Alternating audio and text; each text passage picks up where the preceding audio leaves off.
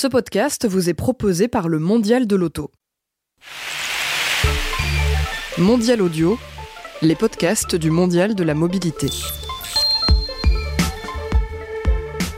Bonjour à toutes et à tous, bienvenue dans euh, Question de mobilité, une demi-heure pour euh, découvrir euh, deux startups du monde de la mobilité, des jeunes pousses qui bossent chaque jour pour transformer les déplacements de demain. Question de mobilité aujourd'hui avec Nicolas Olivier, fondateur de Carfit, et nous sommes également avec Jean-Baptiste Segard de EP Tender. Bonjour. Bonjour. Bienvenue messieurs. Alors euh, commençons d'abord par euh, Carfit pour vous présenter euh, pour présenter le travail de Carfit en quelques mots. C'est une start-up créée en 2016 à Portland sur la côte ouest américaine. Cette start-up elle propose grâce à une technologie qui utilise l'intelligence artificielle d'analyser les vibrations de mon véhicule et du coup de prévenir d'éventuels besoins en maintenance. En fait, ça permet de surveiller en temps réel l'état et l'usure de mon véhicule et d'éviter des problèmes. Alors ma question c'est comment vous avez eu l'idée euh, de Carfit alors précédemment, je travaillais dans le monde des wearables, euh, c'est-à-dire des fitness bands, des montres connectées. Et dans ce cadre-là, euh, avec mon équipe, on a développé de nombreux algorithmes pour détecter l'activité humaine. Et un jour, on a eu l'idée de tester ça sur un véhicule et de voir si on pouvait détecter des vibrations très spécifiques. ce que l'on a fait, et on a ensuite travaillé avec le spécialiste mondial de ce sujet-là, qui euh, dans le jargon s'appelle le NVH pour Noise Vibration Harshness, donc qui est toute la science des vibrations euh, automotives. Et ils ont fait des tests, ils ont conclu que euh, le concept était viable, et sur la base de ça, on a créé Carfit. Et alors, comment est-ce que ça marche en quelques mots? Alors vous savez, quand vous conduisez une voiture, vous pouvez sentir des vibrations. Ces vibrations, elles peuvent venir de la route, elles peuvent venir euh, du moteur, euh, elles peuvent venir d'autres organes de votre voiture. Plus votre voiture euh, vieillit, plus elle s'use, plus elle s'use, plus des vibrations se développent. Dans le passé, beaucoup de conducteurs savaient comprendre ces vibrations. Ils savaient les identifier et ils savaient en déduire que probablement ils auraient telle pièce à changer ou une maintenance à faire. Mais les constructeurs automobiles ont fait d'énormes progrès pour notamment nous isoler en tant que chauffeurs des vibrations d'une voiture, pour des raisons de confort euh, notamment.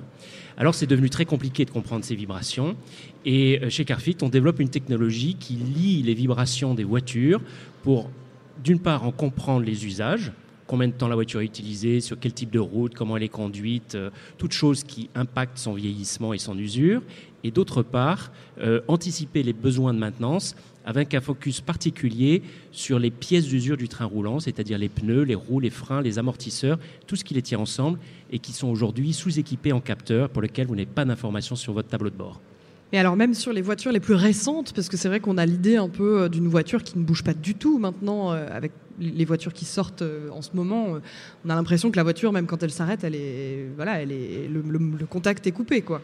Absolument. Et pourtant, chaque voiture a une signature vibratoire différente au fur et à mesure qu'elle roule. Et donc comprendre ces phénomènes est tout à fait euh, essentiel pour identifier euh, d'éventuels euh, besoins de maintenance. Et est-ce que c'est facile de se faire une place dans le monde de l'automobile? Alors c'est très compliqué, en particulier quand on ne vient pas du monde de l'automobile, mais on est à un pivot technologique tout à fait intéressant où l'apport de nouvelles technologies remet en cause euh, les anciennes méthodes. Donc, euh, dans le domaine euh, de la vibration automobile, il y avait énormément de, savoir-faire issus d'années d'expérience. Et on s'aperçoit aujourd'hui qu'avec des maths de la physique et de l'intelligence artificielle, on a des résultats qui sont incroyablement plus puissants. Et en termes de la mise en place de, euh, Carfit, euh, quel, euh, rendu ça donne en fait dans le véhicule? C'est quoi? Ça, marche comment? C'est un boîtier? Ça fait du bruit? Comment ça marche? Alors à la base, Carfit développe une technologie qui est essentiellement du logiciel, reposant sur du traitement de signal et de l'intelligence artificielle dans, dans son aspect machine learning, machine learning sur le cloud, machine learning at edge, c'est-à-dire au niveau de la voiture. Et cette technologie est intégrée soit en deuxième monde, c'est-à-dire en, aftermarket, pour équiper les voitures qui sont en circulation, et ça prend la forme d'un tout petit boîtier qui vient se coller dans la voiture pour capter les vibrations, faire les traitements et envoyer des alertes quand nécessaire.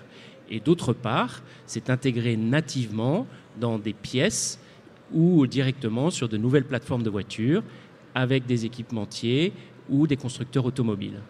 Et alors, quelle réaction vous avez pu avoir euh, depuis la création de Carfit? Réaction euh, des, que ce soit des constructeurs ou même des, utilisateurs? Alors, on a la chance euh, de développer une technologie qui a une application au jour d'aujourd'hui sur les voitures qui roulent, qui est intéressante pour les futures voitures connectées et qui prépare l'avenir pour les voitures autonomes qui définitivement auront besoin de solutions de maintenance autonomes. Euh, donc on a reçu un, excellent accueil par tous les intervenants de la filière, aussi bien des sociétés de services de maintenance, euh, et je citerai par exemple Noroto euh, pour la France, que des constructeurs, notamment Jaguar Land Rover, qui nous a accompagnés dès le début de notre aventure, et des équipementiers multiples, aussi bien en Europe que par exemple en Chine. Et vous êtes les seuls dans, dans ce domaine aujourd'hui? Alors le sujet de la vibration automobile est extrêmement large. Euh, la science NVH est utilisée par tous les constructeurs depuis fort longtemps. La manière dont on l'utilise et en la mélangeant notamment à euh, du machine learning à date est unique euh, à notre connaissance. Ouais. Et euh, donc en fait, euh, Carfit, pour moi, j'imagine ça un petit peu comme euh, une technologie qui, prend entre guillemets la place de, des voyants lumineux que je peux avoir sur mon tableau de bord. Vous voyez les voyants lumineux qui sont soit orange, soit rouge, selon la gravité de ce qui est en train de se passer dans mon véhicule. Est-ce que c'est un peu ça finalement? Alors c'est exactement ça. Et les voyants que vous avez sur votre tableau de bord reflètent des choses qui proviennent du, moteur ou de vos lumières. Vous n'avez rien sur votre tableau de bord qui vous indique que vous avez un problème d'alignement sur vos roues, que vous avez un problème d'équilibrage, que vous avez un problème euh, d'usure inégale de vos pneus. Donc nous, on vient compléter euh, les voyants existants par une information qui aujourd'hui n'est pas existante. Et c'est très important parce que les moteurs aujourd'hui, grâce au travail des constructeurs, sont devenus très fiables. Casser un moteur, c'est rare aujourd'hui. Euh, il y a eu beaucoup de systèmes de diagnostic accessibles par le CAN bus ou par une prise diagnostique mais finalement, ce qui s'use sur une voiture aujourd'hui, bah, c'est un peu ces consommables qui sont ces, euh, pièces d'usure euh, du train roulant qui touchent la route. Et plus on va utiliser intensément les voitures, plus ça va devenir stratégique de pouvoir les monitorer pour pouvoir les remplacer juste à temps. Soit les remplacer en tant que propriétaire de voiture, soit que la voiture toute seule, parce qu'elle est autonome, va remplacer ces pièces d'usure quand le besoin euh, se fait sentir. Mais est-ce que, euh, enfin, vous parlez beaucoup du train roulant, mais euh, les vibrations peuvent euh, signifier à peu près tous les problèmes du véhicule ou, il reste quand même des choses qui ne peuvent pas être détectées? En réalité, oui, on aurait pu aussi monitorer le moteur, par exemple. on a pensé que c'était déjà très bien couvert par les constructeurs et qu'il valait mieux se concentrer là où il y avait un manque. Par ailleurs, euh, l'évolution en cours des moteurs à combustion vers les moteurs électriques est très intéressante pour nous parce que notre technologie est encore plus performante sur des véhicules électriques dont la signature vibratoire est moins affectée par les vibrations euh, euh, d'un moteur à combustion. Et alors, donc Carfit fonctionne très bien hein, depuis, depuis sa création. récemment, il me semble que vous vous êtes installé à Lille, dans l'incubateur Eura Technologies, mais aussi à Paris. Qu'est-ce que ça symbolise pour vous, euh, cette euh, diffusion, on va dire, de votre travail? Alors je dirais à titre personnel déjà, et c'est sans doute anecdotique, mais j'habitais à l'étranger depuis de nombreuses années, euh, ayant un investisseur constructeur anglais j'avais imaginé que la logique d'une filiale européenne serait en Angleterre, et puis il y a eu le Brexit, et puis Carfit a été lauréat d'un dispositif French Tech Ticket, et ensuite accompagné fortement par la BPI. Euh, et, nous nous sommes retrouvés euh, à Lille. Je ne suis pas lillois, j'ai découvert le Nord avec euh, beaucoup de plaisir. Et Lille est incroyablement bien placée pour nous parce que ça nous permet d'aller d'un côté en Angleterre rapidement, de l'autre côté vers Stuttgart et vers l'écosystème allemand automobile et d'être rapidement sur Paris aussi. donc vous m'auriez posé la question il y a quelques années, j'aurais dit c'est improbable que je revienne installer une entreprise en France et je suis en fait très content que ce soit le cas. Et quelle est la suite Alors la suite pour nous euh, euh, est de, d'entamer des déploiements à large échelle, à la fois en Europe et aux États-Unis. Nous préparons également un plan de déploiement pour la Chine, euh, marché qui est aujourd'hui le plus gros au niveau automobile et très actif sur justement les véhicules électriques. Donc c'est un enjeu important pour nous que l'on adressera euh, à l'occasion ou après euh, une, une, future levée de fonds. Et comment vous pourriez imaginer l'évolution de Carfit? Là, je parle plus en termes de, de, de, production. En fait, là, vous avez donc cette analyse des vibrations. Est-ce que vous avez imaginé d'autres moyens en fait d'assurer la sécurité des, des usagers de véhicules ou d'autres véhicules d'ailleurs, ça peut être aussi autre chose que les voitures. Alors d'autres véhicules, euh, je, je, dois admettre que quasiment tous les jours on nous demande de faire la même chose sur les camions, euh, mais aujourd'hui on s'est spécialisé sur les voitures euh, passagers, on ne peut pas tout faire à la fois. Certainement dans le futur, on essaiera soit de faire, soit de travailler en partenariat euh, pour appliquer cette technologie sur des camions, sur des engins de chantier, euh, voire euh, sur d'autres, disons, machines tournantes liées au manufacturing, où on pense que notre technologie pourrait être très utile pour détecter des anomalies vibratoires qui reflètent toujours une usure anormale et le besoin de remplacer une pièce. Et dans quelle mesure, euh, alors vous allez peut-être me répondre que c'est évident, mais euh, moi je m'interroge dans quelle mesure c'est vraiment différent un, un, camion de chantier ou, euh, voilà une, voiture professionnelle, on va dire, dans quelle mesure c'est vraiment différent?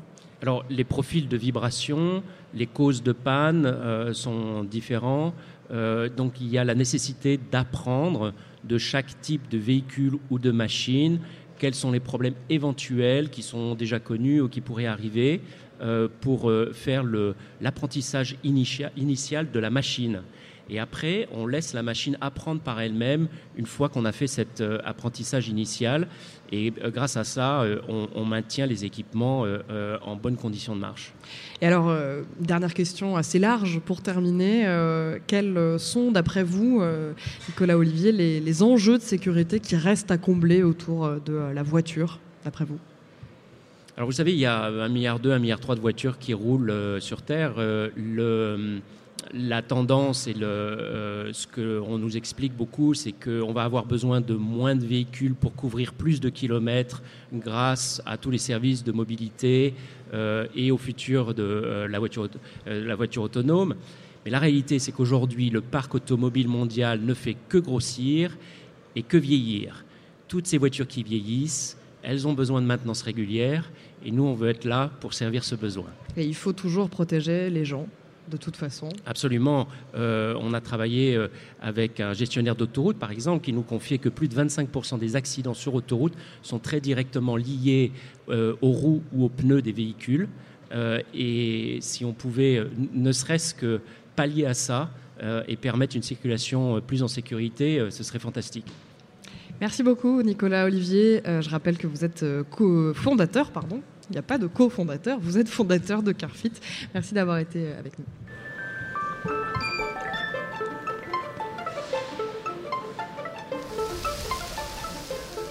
Et c'est le moment maintenant de vous présenter EP Tender avec Jean-Baptiste Segard. Alors, EP Tender, en quelques mots, c'est aller plus loin avec sa voiture électrique, ne plus avoir de limite euh, ni dans le temps ni dans les kilomètres. L'EP Tender, sous la forme d'une petite remorque accrochée euh, par l'arrière à sa voiture électrique, est un prolongateur d'autonomie qui permet au véhicule euh, électrique de rouler aussi facilement qu'un véhicule thermique. Alors, moi, j'ai une question pour commencer. Est-ce que c'est une bête panne de la route euh, qui a euh, fait émerger chez vous cette idée de pétendeur non, je ne suis même pas allé jusqu'à la panne, euh, mais effectivement à l'époque, euh, c'était en 2011, je me suis dit voilà, enfin il y a des voitures électriques qui sont plus des pots de yaourt et qui sont des vraies voitures. Je pensais à la Zoé et la Leaf qui sortaient à ce moment-là.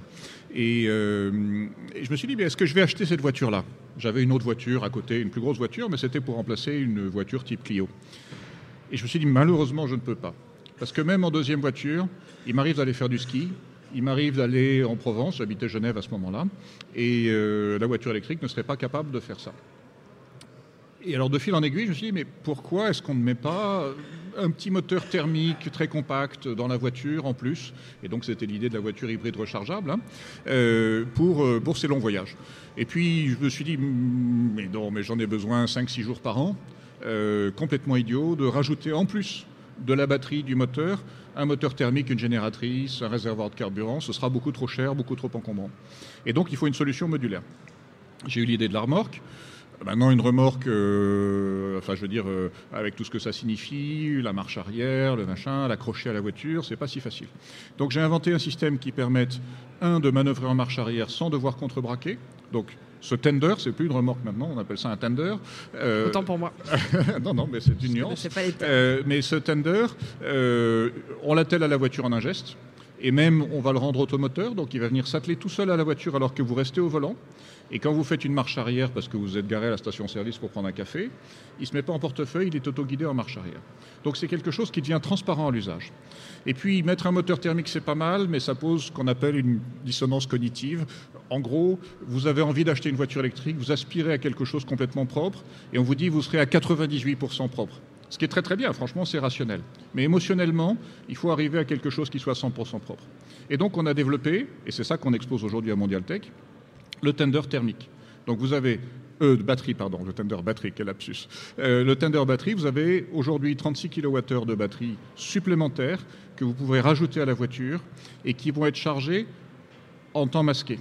C'est-à-dire qu'une fois qu'il est vide, vous le déposez et vous en reprenez un autre qui est plein.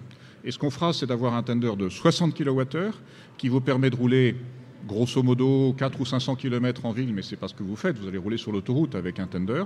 Donc vous roulez 300 km sur l'autoroute, en plus des 200 km que la voiture permet.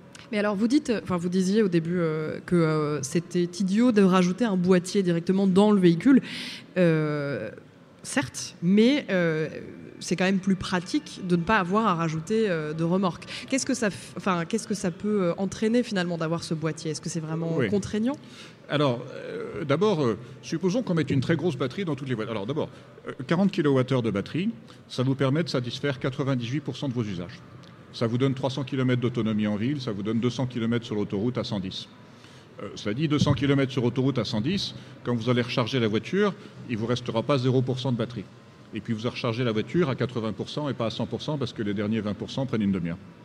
Donc vous utilisez 70% des 200 km d'autonomie sur autoroute. Donc cette fois, vous êtes à 140, 150 km d'autonomie, et là, vous devez vous arrêter tous les 150 km pendant euh, trois quarts d'heure, une heure, une heure euh, pour recharger la voiture. Ce qui, évidemment, pour voyager est possible. Enfin, il faut avoir le temps, il faut avoir la patience, il faut être sûr que les bornes marchent, etc., etc.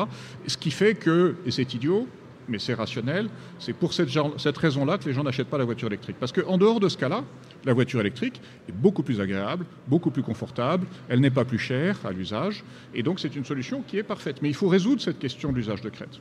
Maintenant, est-ce qu'on va mettre 100 kWh C'est-à-dire, est-ce qu'on va mettre deux fois et demi plus de, de batterie dans la voiture, ou trois fois plus de batterie dans la voiture?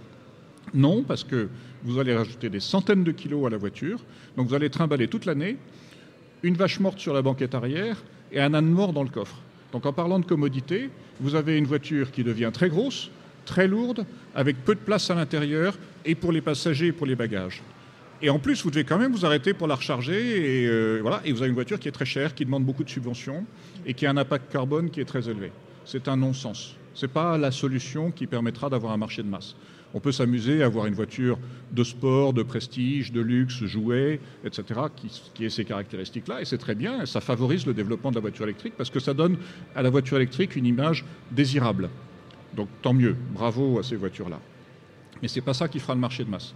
Le marché de masse, ce sera une voiture qui ait une batterie de taille modérée, qui soit neutre fiscalement, qui soit profitable pour le constructeur, qui soit compétitive en prix pour l'utilisateur et qui ait un impact carbone raisonnable et même optimisé sur la durée de vie de la voiture. C'est ça qu'on veut. Et pour ça, ce module qu'on attelle à la voiture, qui va s'atteler de manière automatique ou de manière manuelle très facile à la voiture, qui est autoguidé en marche arrière, etc., et que vous, euh, que vous euh, n'accouplerez à la voiture qu'au moment de prendre l'autoroute et que vous, qui s'en ira au moment où vous arrivez à proximité de votre point de destination. Donc vous allez faire un trajet de quelques centaines de kilomètres sur l'autoroute avec derrière un module que vous ne voyez pas, que vous ne sentez pas euh, et qui est parfaitement transparent. Donc cette transparence à l'usage est clé pour que l'expérience utilisateur soit bonne. Et quel est euh, le prix pour, euh, pour ça? Combien on paye? Alors la location, vous allez le louer, vous n'allez pas l'acheter, et vous allez le louer un jour à l'aller, un jour au retour. Ça va vous coûter euh, 20 euros de la location sur la journée, plus 75 centimes le kilowattheure, quelque chose comme ça. Donc ça vous coûte moins cher que de louer une, voiture. Ça vous coûte moins cher que de posséder une deuxième voiture, évidemment. Euh, ça vous coûte moins cher que si vous avez euh, votre famille dans la voiture, que d'aller prendre le train, de louer une voiture sur place, etc. Donc c'est en ces termes-là que ça se compare.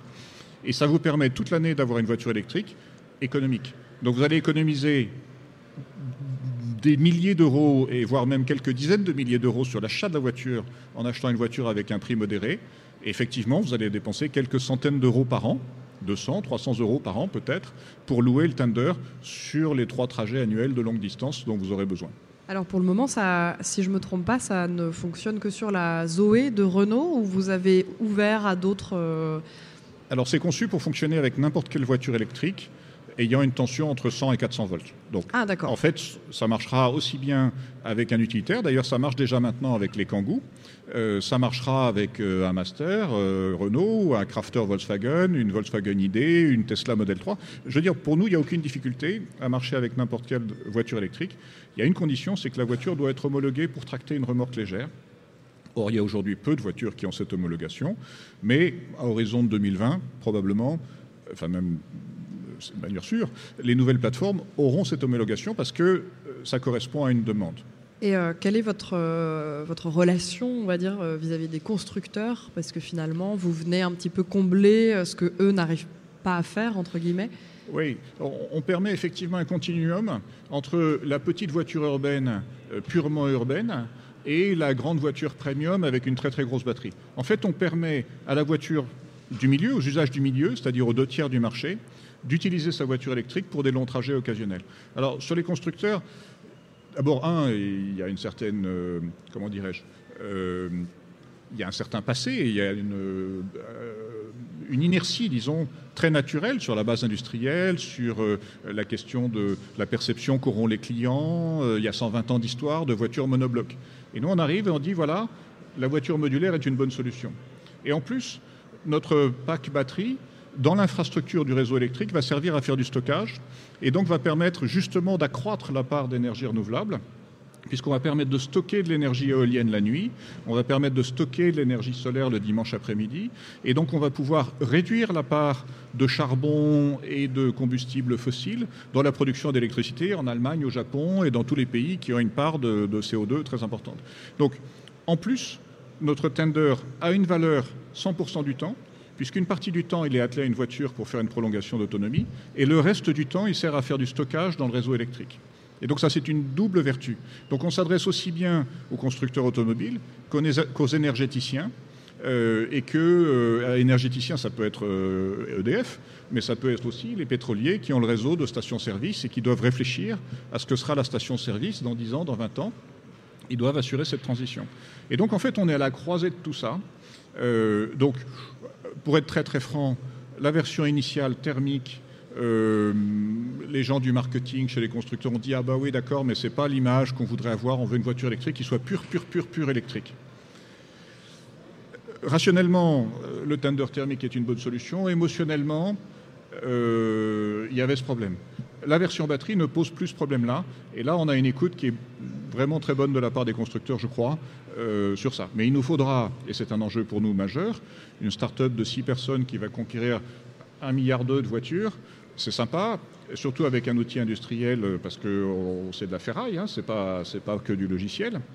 Même si on a beaucoup de logiciels, on a un objet connecté, on fait du télédiagnostic, on fait toutes ces choses-là.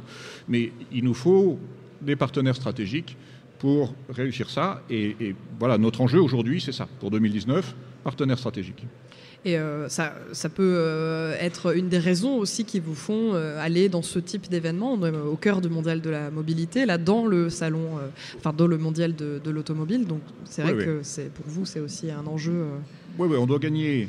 On doit à la fois, en construisant ces prototypes, ces démonstrateurs, faire des records du monde d'autonomie, des choses comme ça, on doit montrer que c'est faisable techniquement. Euh, on doit gagner en crédibilité justement en allant dans des concours de start-up, euh, des événements. Euh, bon, on doit voyager. Là, je rentre de Chine, où d'ailleurs il y avait un certain intérêt. J'espère que le partenaire stratégique, qui sera européen ou peut-être américain, voilà, mais pourquoi pas chinois, mais ce serait quand même triste, mais voilà, on verra.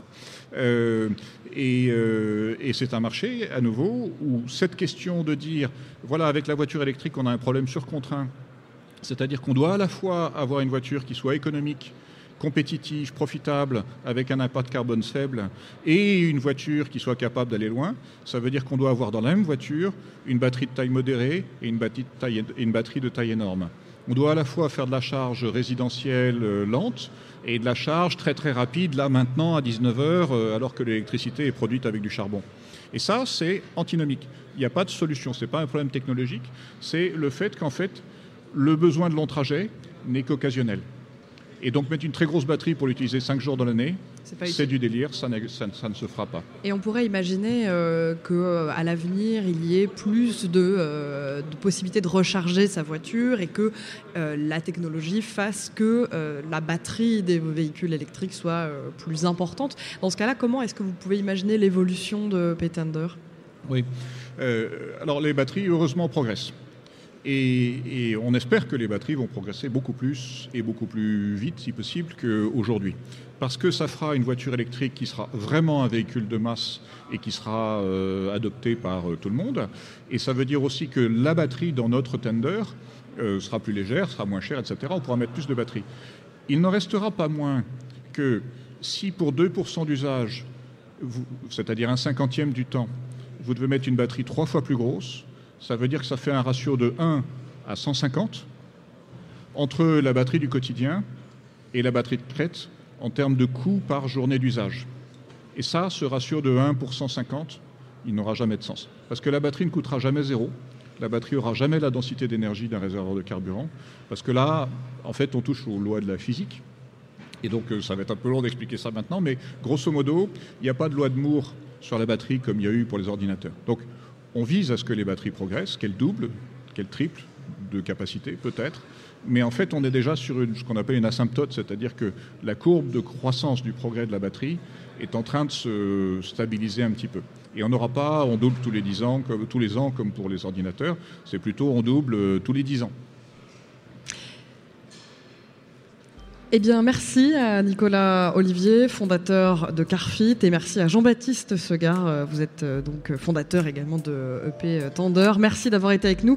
C'est la fin de Questions de mobilité, une émission à retrouver en podcast sur mondial-paris.audio, à retrouver également sur tous nos réseaux sociaux et toutes les applications de podcast. Salut à tous et à très vite pour de nouvelles questions.